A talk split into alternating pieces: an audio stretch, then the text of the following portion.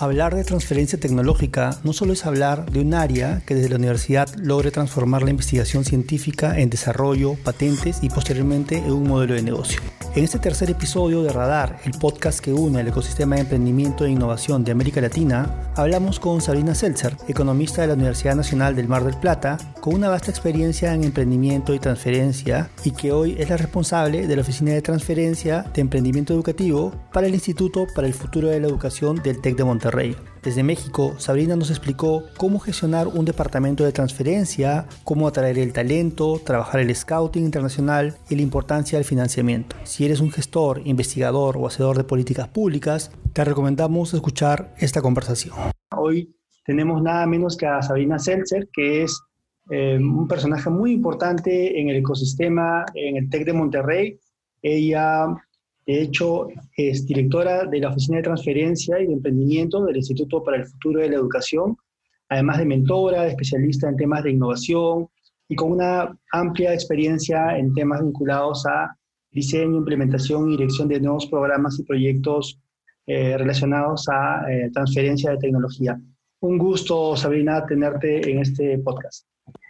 Hola, buenas tardes. Bueno, muchísimas gracias a ustedes por la invitación, así que es un gusto para mí estar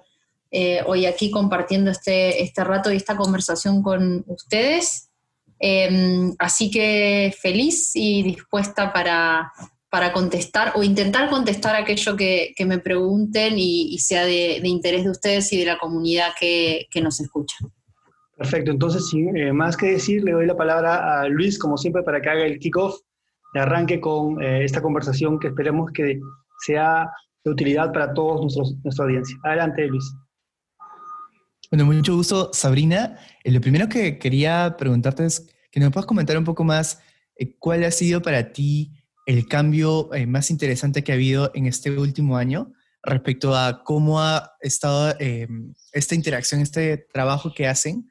con transferencia tecnológica. ¿Ha habido alguna novedad, algún cambio en la relación entre empresas y el ecosistema de innovación y emprendimiento eh, frente a la situación en la que estamos ahora?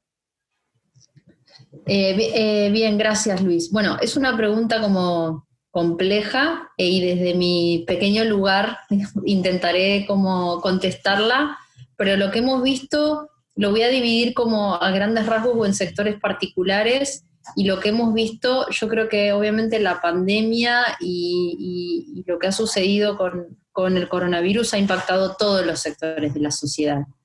Eh, y la transferencia tecnológica, por supuesto, no ha sido ajeno a ello. Entonces, dado esto y en términos globales, yo creo que hay sectores o sectores como industriales o sociales que se han modificado drásticamente y eso ha impactado también en las tecnologías necesarias para esos sectores. Y te podía mencionar con algo que quizás es obvio, pero, pero es importante, que tiene que ver con salud y educación. Entonces nos hemos dado cuenta que la industria de la salud es a grandes niveles como eh, avanzar rápidamente en tener una vacuna para, para esta pandemia eh, es una, pero también tiene que ver con eh, dispositivos médicos u otras eh, tecnologías alrededor de esto que sucedió hoy en la salud, cómo es, cuál es la respuesta a las investigaciones que realizan las universidades para responder a una crisis humanitaria como de, este fenómeno. Entonces tenemos respuestas desde qué pasa con respiradores artificiales, caretas, máscaras, digo, estoy hablando como de cosas, pero es como eso obviamente que impactó también cómo hacemos transferencia en cuál es la rapidez para dar respuesta a estas crisis que necesitan respuestas en el corto plazo y no en el mediano plazo, que a veces son los, los plazos que manejamos desde las universidades sobre todo o desde las áreas de investigación de las universidades.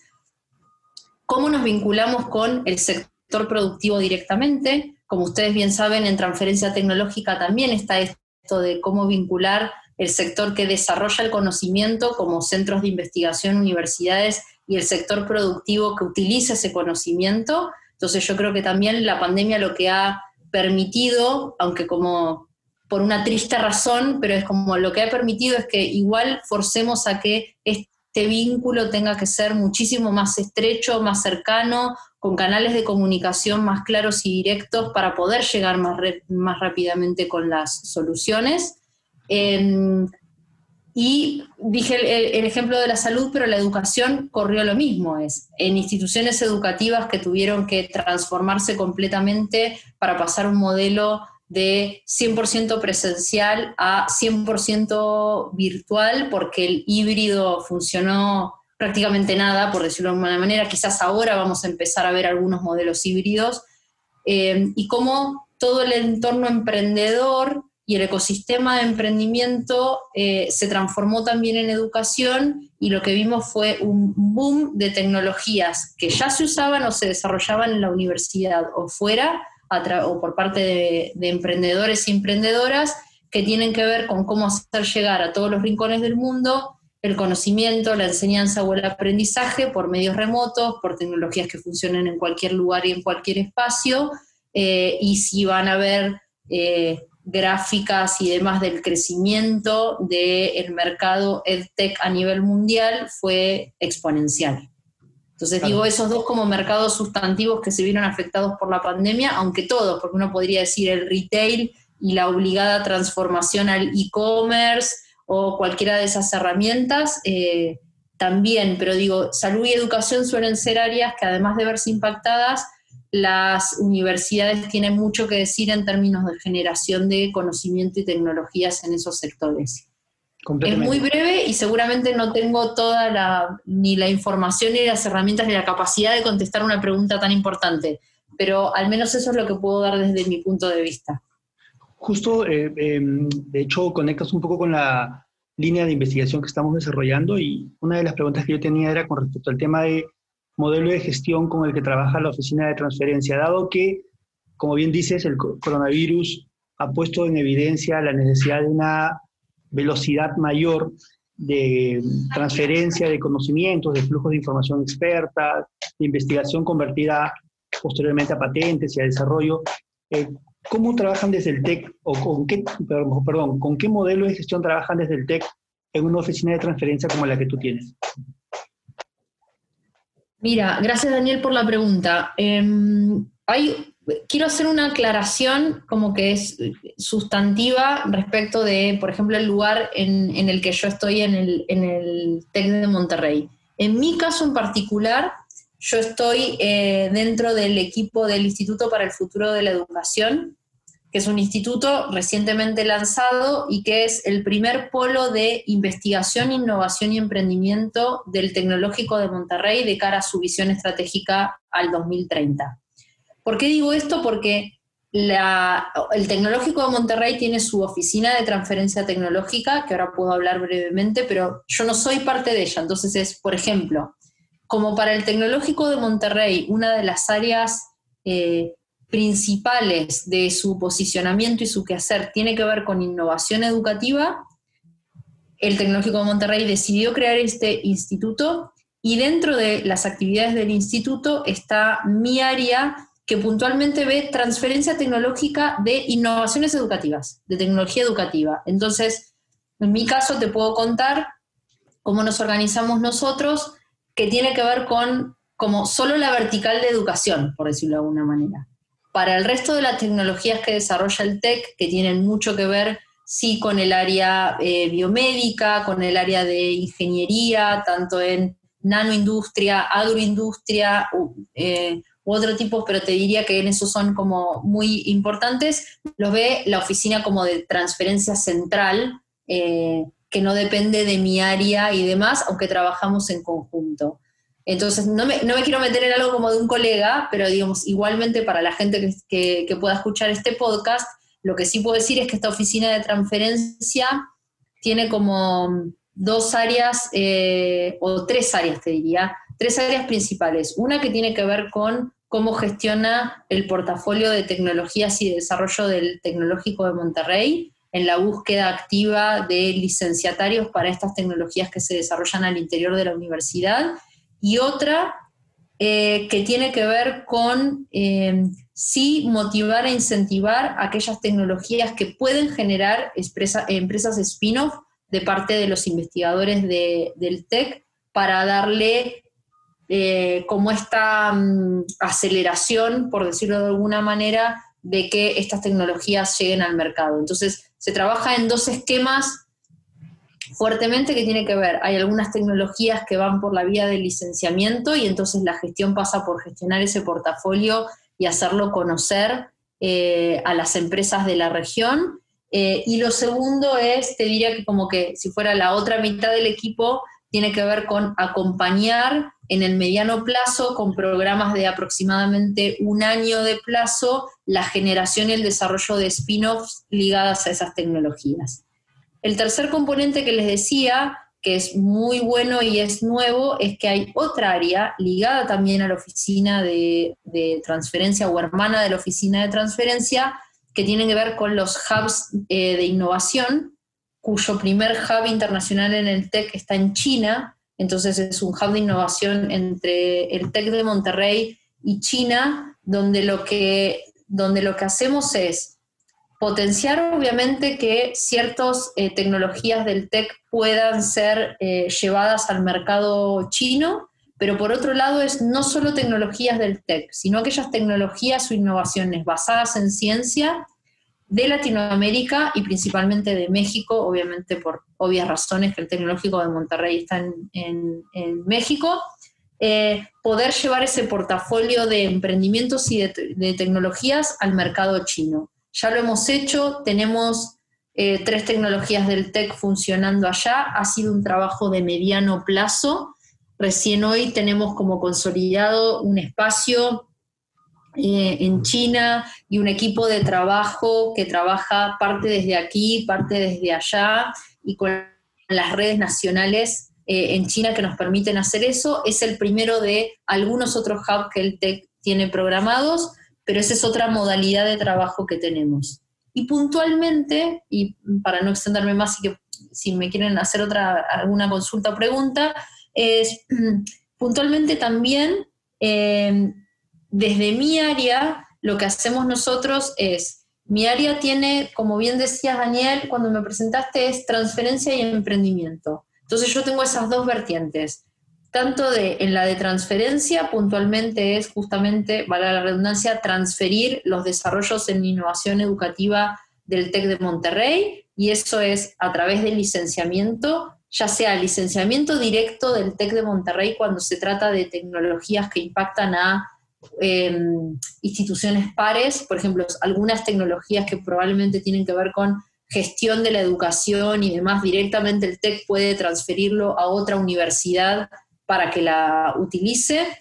o a través de licenciamiento dándole permiso, obviamente, a otras empresas para que comercialice si se trata de otra tecnología educativa, como puede ser un dispositivo de educación, algún material didáctico en particular, alguna, algún simulador, por ejemplo. Eh, u otros, y también la vertiente de en los casos que los equipos de investigadores e investigadoras que están involucrados quieran generar un spin-off, al igual que la oficina de transferencia, los acompañamos en la generación, desarrollo y lanzamiento del spin-off vinculado a educación. Y como estamos con el área de emprendimiento también, aquellos que generan spin-off los invitamos a participar de los programas de incubación y aceleración de emprendimientos educativos que tenemos. Perfecto. No sé si Luis, ¿tú quieres hacer alguna pregunta?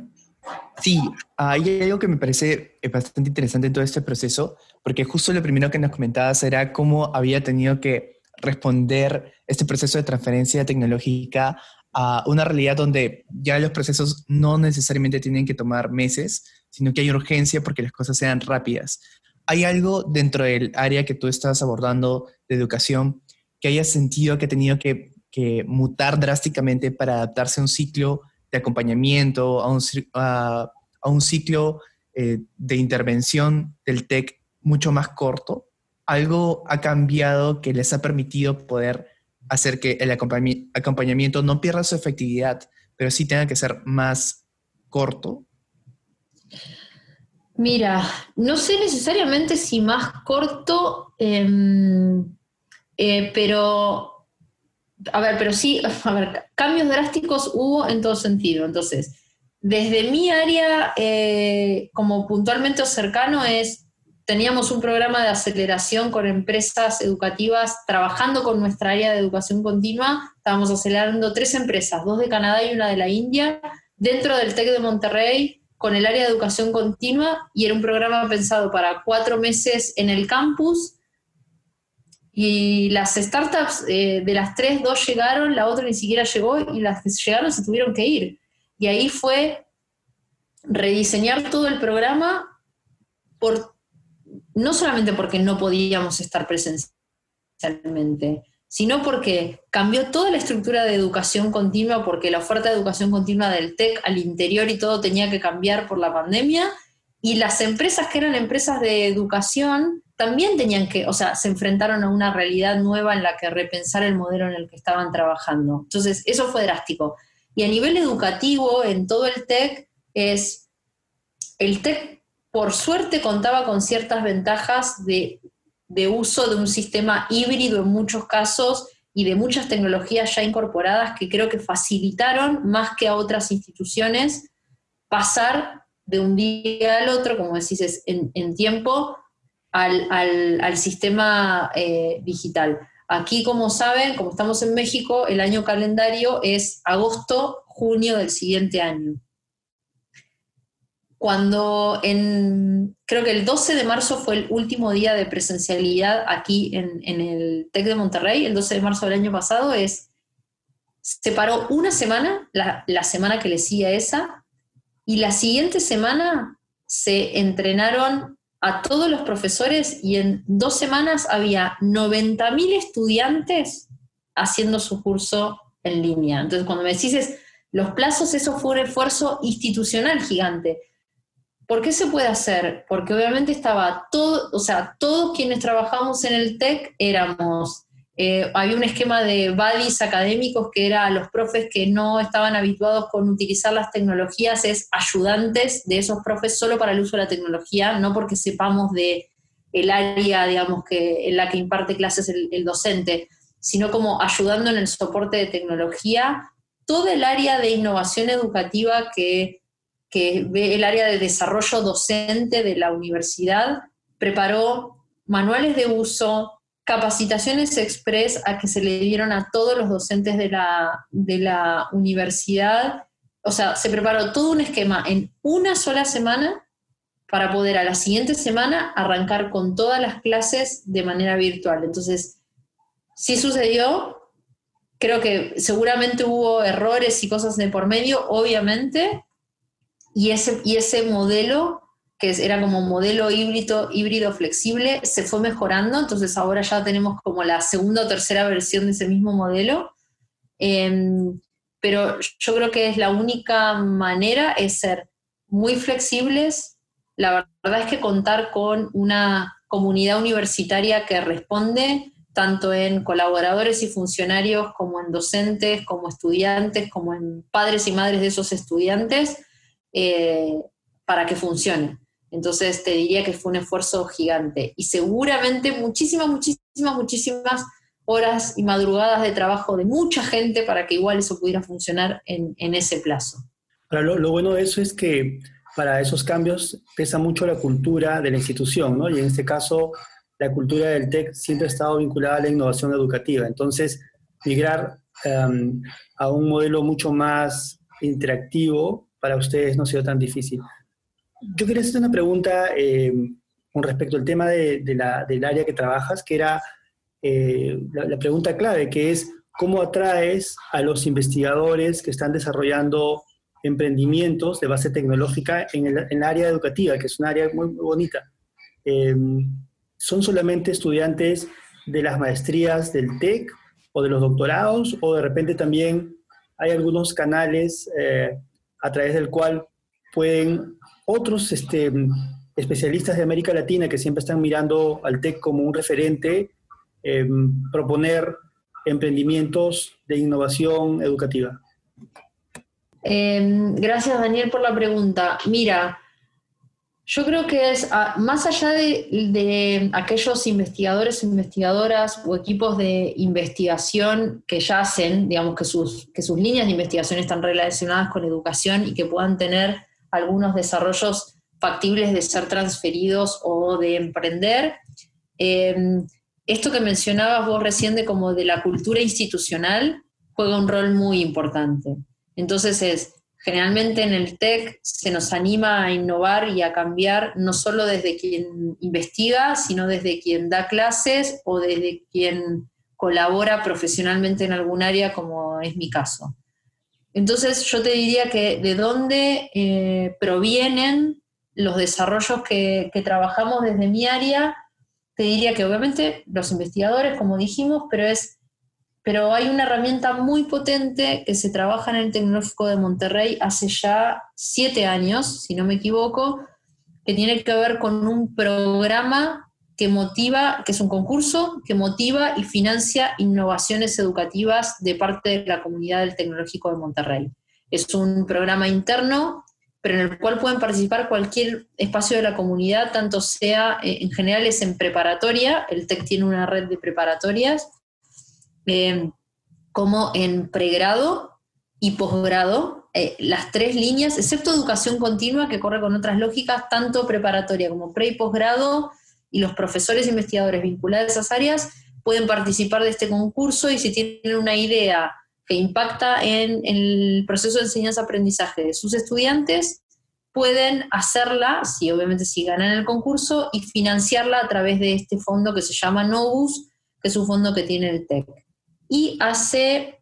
dos años, también si no me equivoco, o año y medio, después de que el Tecnológico de Monterrey firma el acuerdo de universidades de la tríada, que se le llama, que es este acuerdo de colaboración entre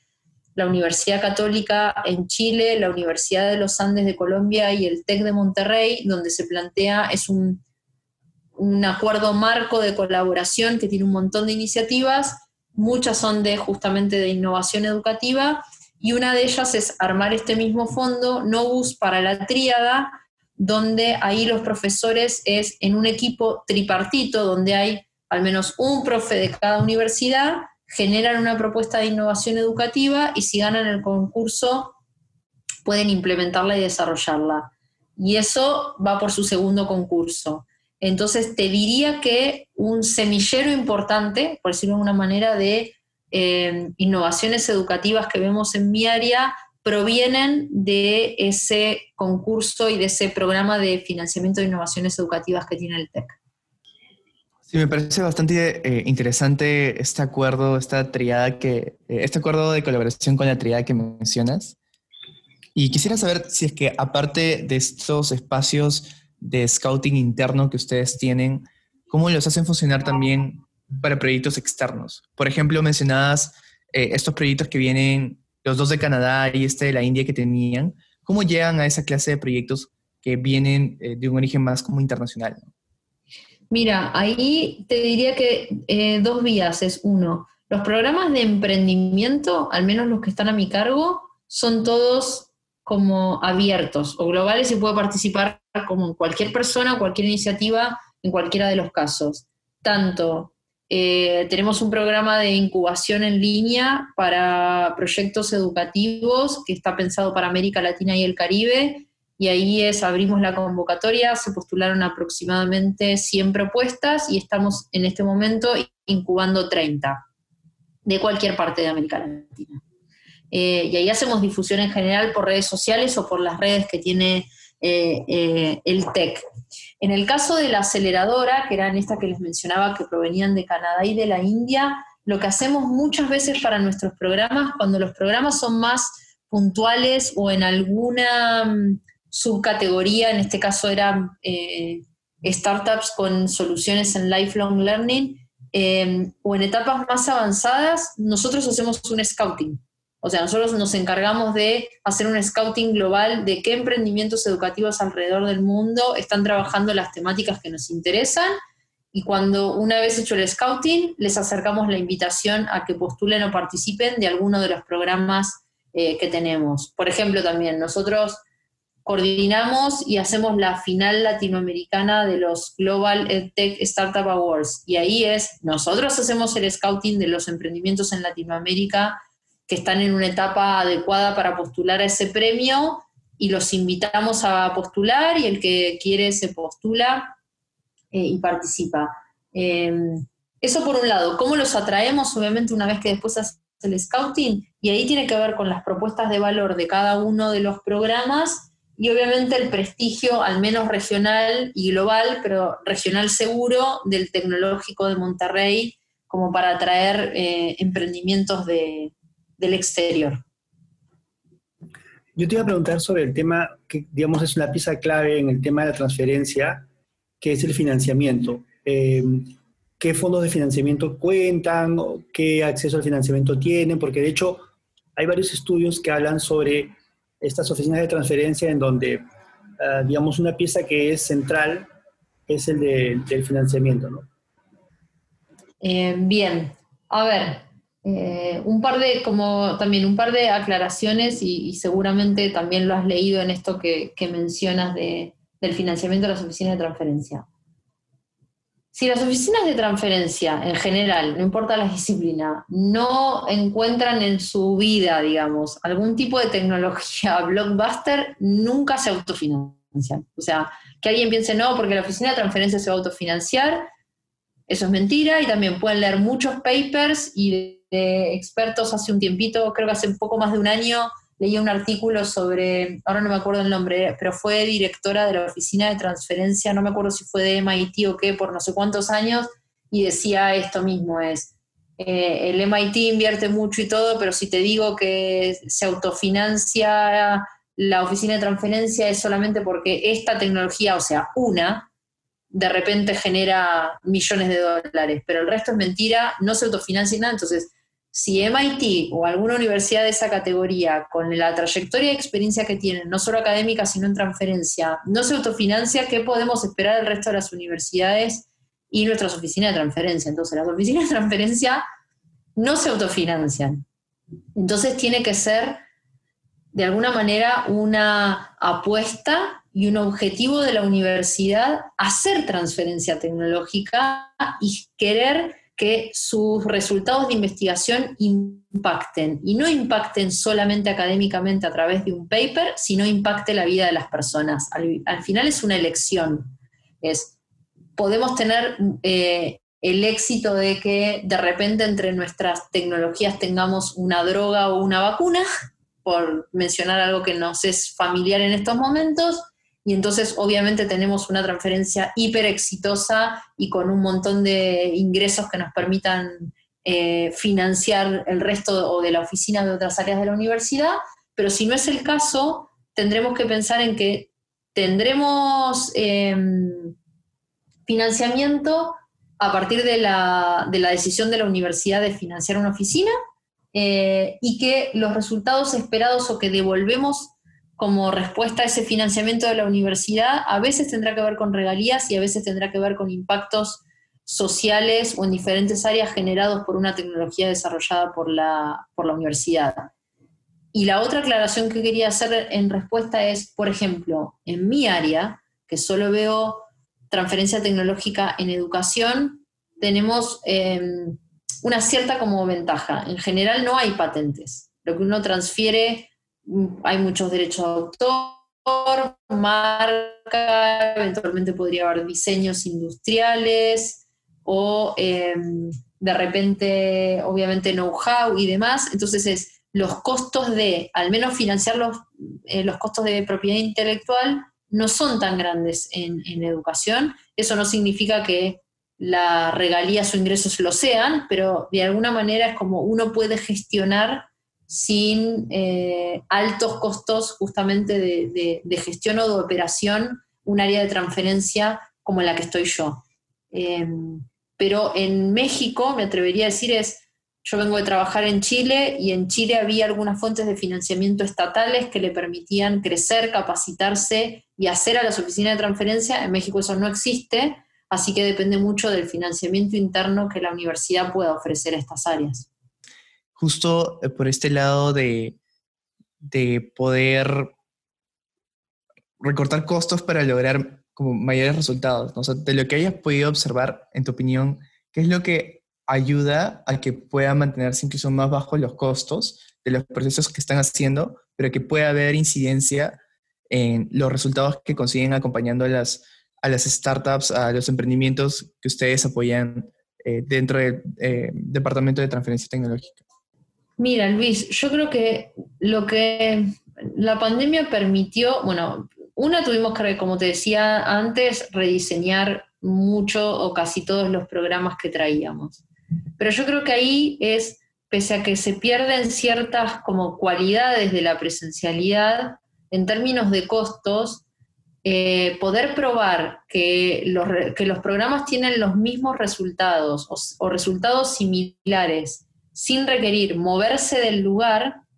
igual es una disminución de costos importante. O sea, los programas que llevo yo en general era esto, es, imagínate que la aceleración implicaba traer a dos personas de Canadá y una de la India y que cuatro meses estuvieran en el TEC haciendo pruebas. Hoy eso lo haces de manera virtual. Eso es, por poner un ejemplo, digamos, pero es súper claro de la disminución de costos. O tengo otro programa de innovación abierta en educación como T-Price, que lo hacemos en conjunto con la Universidad de los Andes, donde nosotros hacíamos talleres de diseño de retos y de soluciones en Latinoamérica, pero los hacíamos presenciales. Nos íbamos a Chile, nos íbamos a Colombia, nos íbamos a Perú. Es obviamente que extraño poder eh, conversar como cara a cara con los colegas y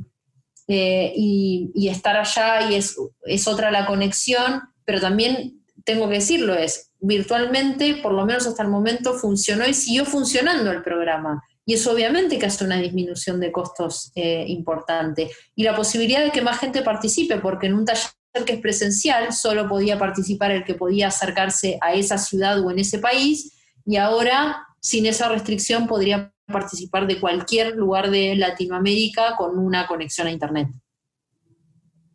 Perfecto. Bueno, yo quisiera, eh, por, lo, menos por mi lado, terminar con si nos pudieras recomendar eh, cinco enlaces que para ti son indispensables, con los cuales nos permitan a nosotros seguir como buceando en el tema de la transferencia, en el tema del emprendimiento, que para ti son como claves, ¿no? Es decir, eh, si quieres me lo mandas por el chat, no es necesario que me lo digas todos ahora, pero este, ¿cuáles serían como los cinco, los cinco links que para ti son como claves para alguien que está entrando al mundo de la, de la innovación, el emprendimiento y que quiere saber más sobre las oficinas de transferencia? Ay, qué buena pregunta. Tendría que, que pensarlo. Eh, mira, a mí es...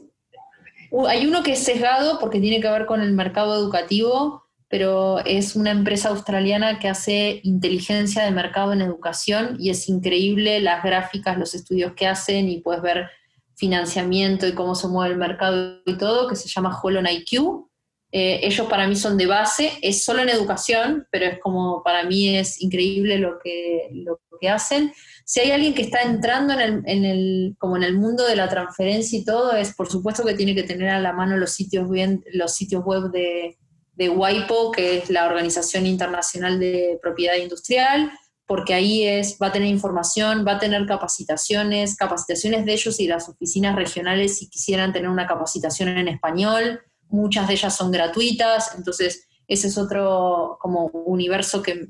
me imagino que puede ser em, interesante. Más que un enlace, les diría que se vinculen con las áreas de emprendimiento em, cercanas que tengan o que sean relevantes en, las, eh, en los diferentes países en los, que, en los que estén. Entonces es, busquen, yo les diría, es, busquen o la universidad más importante en términos emprendedores y fíjense lo que hacen sus áreas de emprendimiento o sus centros de innovación. Eh, y ahí te diría, puede ser como a nivel global, pero quizás no tiene tanto sentido si uno está como en una geografía como muy lejana, es lo más fácil de decirte es vinculate con las áreas de innovación y emprendimiento que veas cerca. Puede ser de una universidad o de alguna, o de alguna organización que lo vea, pero las universidades siempre suelen tener, o las universidades importantes de cada país suelen tener instituciones de, o de institutos de emprendimiento o centros de innovación importantes de los cuales vincularse y que generalmente hay posibilidades de capacitación eh, o de entrenamiento. Em, esta semana yo terminé de dar una sesión eh, de la primera versión del diplomado en transferencia tecnológica y empaquetamiento de tecnologías para la Alianza del Pacífico, que fue un diplomado completamente virtual, donde había profesionales de los cuatro países que forman la alianza, México, Colombia, Perú, Chile. Eh, entonces, esa es una oportunidad que revisen para los que están en la Alianza del Pacífico eh, el sitio web de, dentro de la Alianza del Pacífico lo que tiene que ver con transferencia tecnológica y con emprendimiento. También hay, una vertical ahí como de... Eh, de construcción de emprendimiento y demás, con mentorías, con inversionistas, entonces ese puede ser otro enlace interesante. Em, no sé, tendría que pensar si se me ocurre como eh, algún otro, pero yo creo que igual ahí, ahí hay, alguna información. Ha sido un placer haber conversado contigo, Sabrina, de verdad. Gracias por tu conocimiento, tu experiencia y por compartirla con nosotros. Muchas gracias por la entrevista. Eso fue todo por hoy. Nos vemos en una edición más de Radar, el podcast que une al ecosistema de emprendimiento e innovación en América Latina.